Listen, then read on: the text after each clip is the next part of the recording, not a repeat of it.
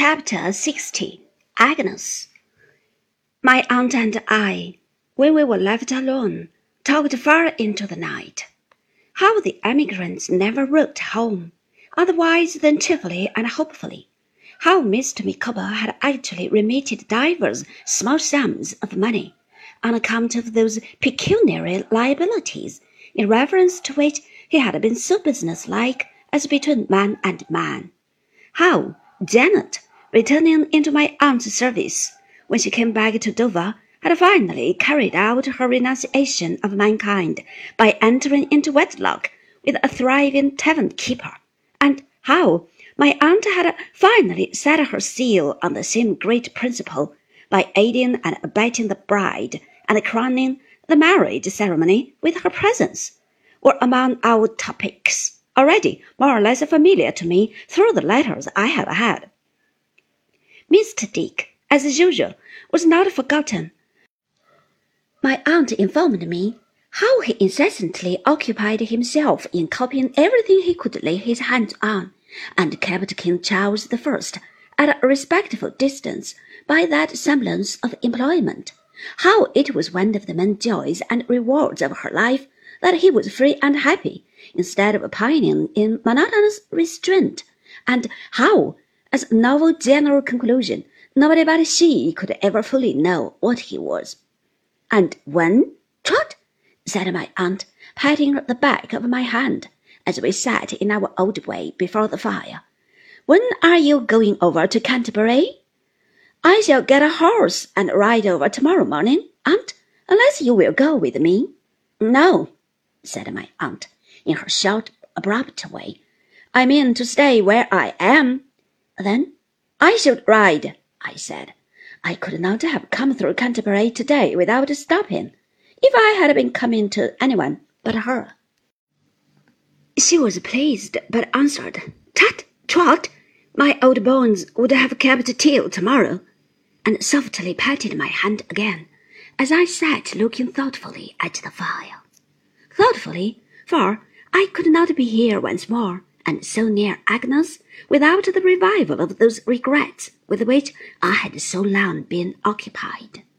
Softened regrets they might be, teaching me what I had failed to learn when my younger life was all before me, but not the less regrets. Oh, Trot!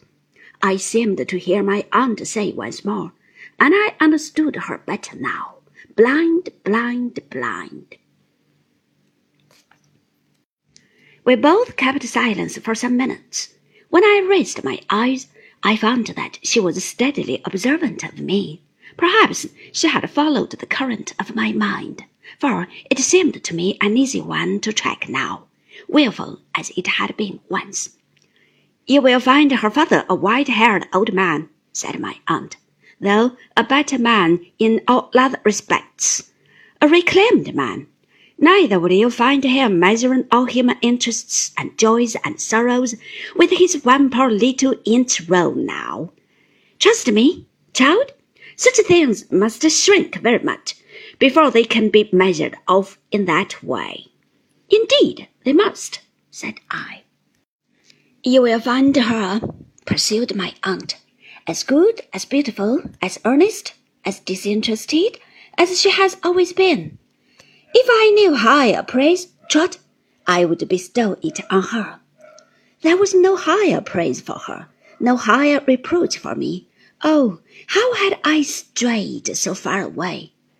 If she trains the young girls whom she has about her to be like herself, said my aunt, earnest even to the filling of her eyes with tears, heaven knows her life will be well employed, useful and happy as she said that day, how could she be otherwise than useful and happy?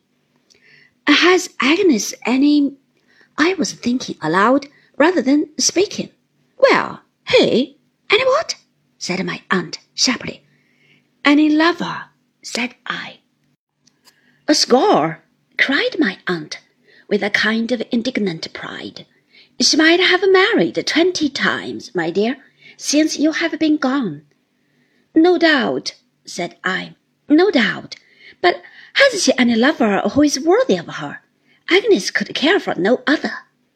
My aunt sat musing for a little while, with her chin upon her hand, slowly raising her eyes to mine. She said, I suspect she has an attachment, Trot. A prosperous one, said I. Trot, returned my aunt gravely, I can't say. I have no right to tell you even so much. She has never confided it to me, but I suspect it. She looked so attentively and anxiously at me. I even saw her tremble, that I felt now, more than ever, that she had followed my late thoughts. I summoned all the resolutions I had made in all those many days and nights, and all those many conflicts of my heart. If it should be so, I began, and I hope it is. I don't know that it is, said my aunt curtly. You must not be ruled by my suspicions. You must keep them secret. They are very slight, perhaps. I have no right to speak. If it should be so, I repeated, Agnes will tell me at her own good time.